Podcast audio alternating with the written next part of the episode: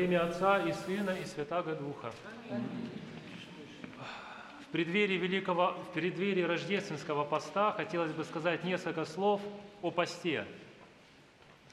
Мы знаем, что с понедельника начинается пост рождественский, завтра на заговине. Вот пост, он э, подтверждает нашу принадлежность к Церкви Христовой. Наверное, ярче всего, потому что мы, являясь чадами Церкви Христовой, проявляем послушание. Вот уже только поэтому надо полюбить пост и поститься. А, пост – это как такое внутреннее поприще. Вот человек может совершить, находясь дома, находясь вот на, на, на месте одном, он может совершить путешествие э, к яслям Христовым. Каким образом? Через то, что он заглядывает в свое прошлое и кается, приносит Богу покаяние, сокрушаясь о своих грехах, э, смотрит в будущее с надеждой, что Господь его будет хранить, хранить, и он просит у Бога помощи, чтобы бегать греха. Э, вот живя в такую информационную эпоху, конечно, в первую очередь должны поститься наши глаза и уши, потому что хорошо, когда человек умеет пользоваться э, телефоном, компьютером, телевизором, потому что это у каждого есть. Хорошо, когда человек умеет вот что-то полезное оттуда достать, нужное, потом выключить, уйти оттуда, закрыть, отключить, отключить телевизор, компьютер. А, пост, э, преподобный Иоанн Лествичник говорит, что пост – это свобода.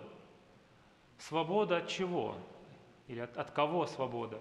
От лукавого владыки чрева. Вот так он называет дьявола. Потому что мы учимся действительно э, отказываться в, в том, что нам приятно так, что нам так бывает э, вкусно, что приятно чреву, что как-то нас э, и настроение бывает меняет человека, да, он бывает поест сладкого там, или то, что ему нравится.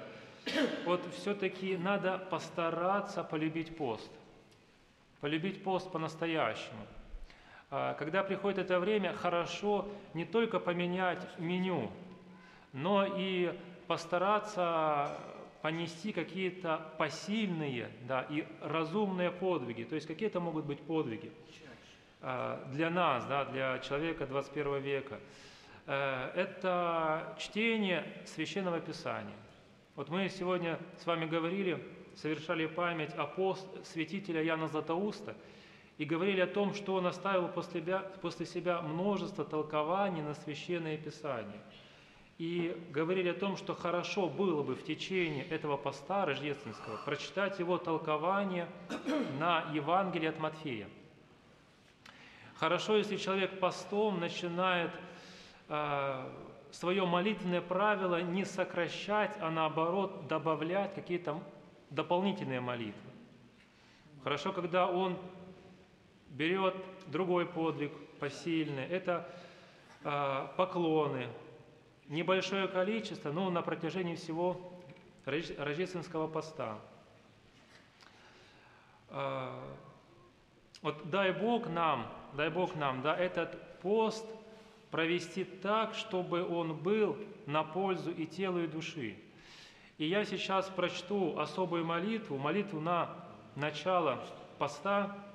С вами вместе попросим, чтобы Господь благословил э, пост, в который мы входим, чтобы он был нам на пользу души и тела. Господу помолимся. Господи, помилуй, найди не все